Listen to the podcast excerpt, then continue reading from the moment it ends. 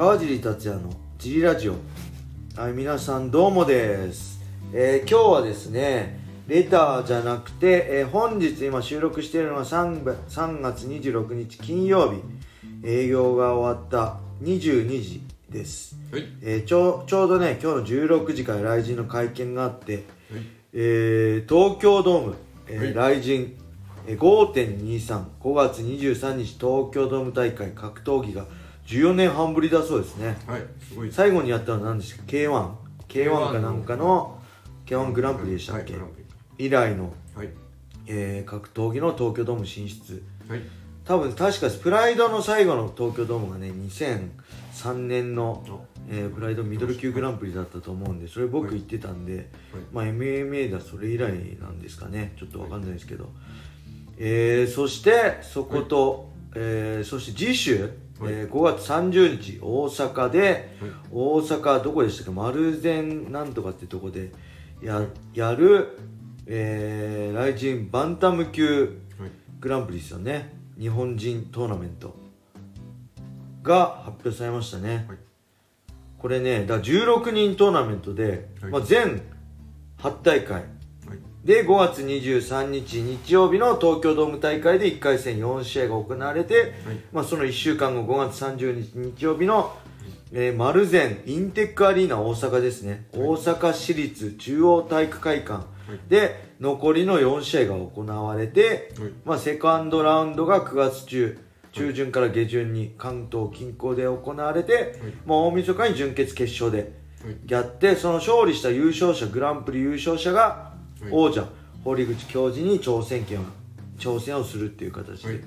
そして賞金総額が2000万。すごいってことは、まあ、優勝者が1000万。はい。で準優勝の2人があ準優勝が500万。はい。そして3位の2人が確か多分250万250万で分け合うんでしょうね。えーとはい。そして、はい。えーこれまあ単純に考えてはい。あれっすよね。みんな東京ドーム出たがりますよね。大阪まあ、はインテックアリーナ。大阪市立中央大会会館、まあ、1万人規模の会場らしいんではい。それよりもね5000人、まあ、最大で1万人になるか、まあ、半分の2万5000人入れるかはまだ分かんないらしいんですけど東,、はい。東京都だってね国のあれに従うと思うんですけど、まあ、どう考えてもみんな ね出たいですよね。はい。はい。なんでこの辺ちょっとねどうすんのかなっていうのがはい。あるんですけど、まあその中で、はい。まあ、やっぱ一番驚いたのは僕まあ僕の年上ですかね。僕42歳より上のはい。今成さんがね、はい。まさかのはい。参戦っていうことでね、買っていただきはい。勝ってほしいですね、まあ、対戦相手滝沢選手って若くて、はいまあ、生きのいい相手で。だけど今成さんの場合、まあ、誰にでも負ける可能性はあるんですけど、はい。本当誰にでも勝つ可能性もあるんです、選手なんですよね、はい。なので本当 USC もね今成さんにすごい興味あって、はい。まあ、契約するんじゃないかっていうとこまで行ったっていう話はねちょっと聞いてたんで、残念ながらね契約しはしなかったのかできなかったのかわかんないですけど、ただワンと契約しその前線確かワンとかだったと思うんで、まあ、ワンの契約を終了して新たにあれですかね。はい。あのー、来人と契約したんですかね。はい。そして前バンタム級チャンピオンの朝倉海選手はい。とが迷わず渡部修斗選手と、マジカルチョークのね渡部選手と、はい。これも面白いですよね。寝技ではこれ渡部渡辺選手行くんじゃないかなと思うんだけど、はい。まあ、寝技にさせない自信もあるだろうし、まあ、正直誰でもよかった誰でもよいいと思ってたって言ってるんでそのぐらい、まあ、自信満々であり、はい。堀口君へのリベンジ戦への自信っていうかこう熱望はい。があるんでしょうね、はい。だ誰であろうとやって結果出してやるっていうね。はい。そしてもう一人これ驚きましたね。パラリスタは千葉の岡田亮選手岡田君岡田選手がねはい。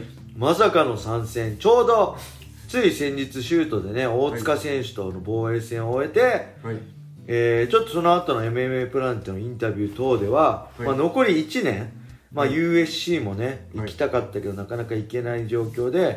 まあしんどいし、はい。1年で引退しようと思ってるって中ではい。ここでねまさかの雷神参戦はびっくりしました。シュートをね愛してるって言ってる状態でまあ、僕とすごい似てますよね。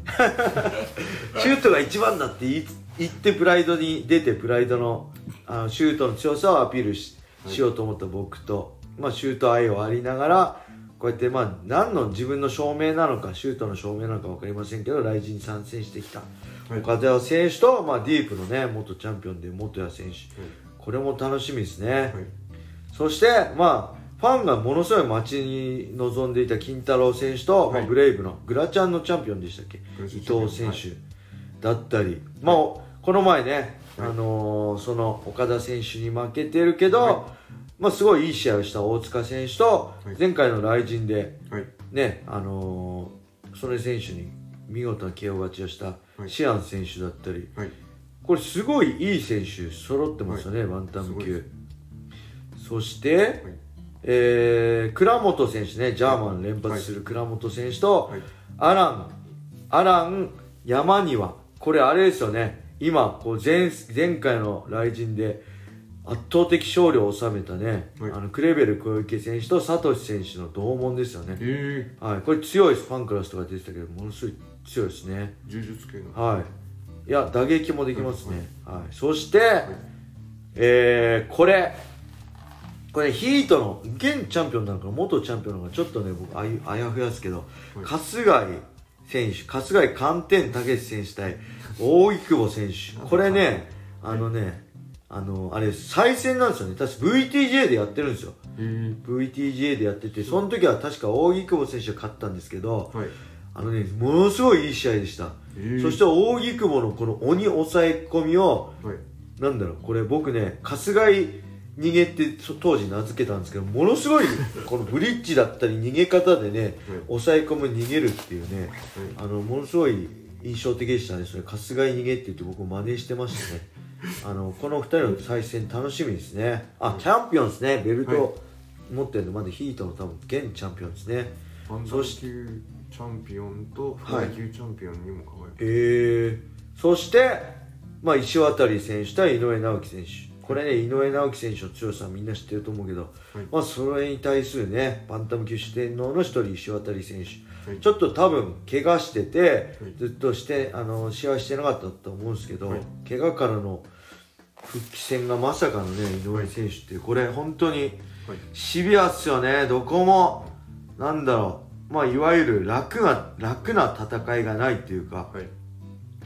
全部がはい。本当にガチカードっていうはい。こう、もう本当雷神らしいっていうかうんすごいカードですよね。この後の組み合わせも楽しみ。そうですね。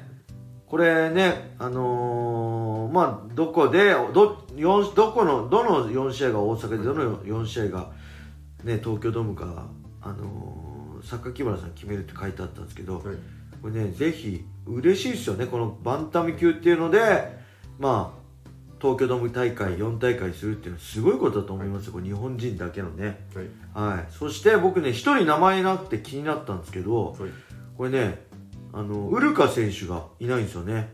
で見たらなんかあのフェザー級に上げるみたいな話もあったんでこれねすごいと思うんです。僕来あの USC のドイツ大会もウルカ選手と同じに戦ったんですけどはいその時確かねフライ級だったと思うんですけどはい。もう僕あまりにも細くてねはい。びっくりしました。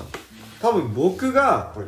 あのバンタム級に挑戦した時と同じような感じでもうねはい。もうきつかったと思うんですよね減量フライ級。そしてバンタム級でもはい。最近ちょっとちゃんとフィジカルトレーニングやってるようなんで、はい。あのー体もでかくなってバンタム級もきつくなってきたと思っての階級アップだと思うんでこれねすごくいいと思います。はい。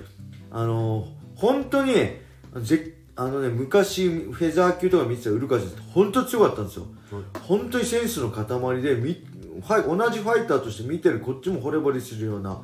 寝技のテクニックだったんで本当ベストコンディションで戦えると思うんでフェザー級グランプリにね参戦するはい。ウルカ選手もはい。楽しみですね。これフェザー級もあるっぽいんでねはい。ライジングフェザー級グランプリ、はい。そちらもね楽しみにしつつ、はい。今5.235.30のはい。東京ドーム大会、大阪大会ね、はい楽しみにしたいと思います。は、はい。いそれでは今日はこんな感じで終わりにしたいと思います。皆様良い一日を。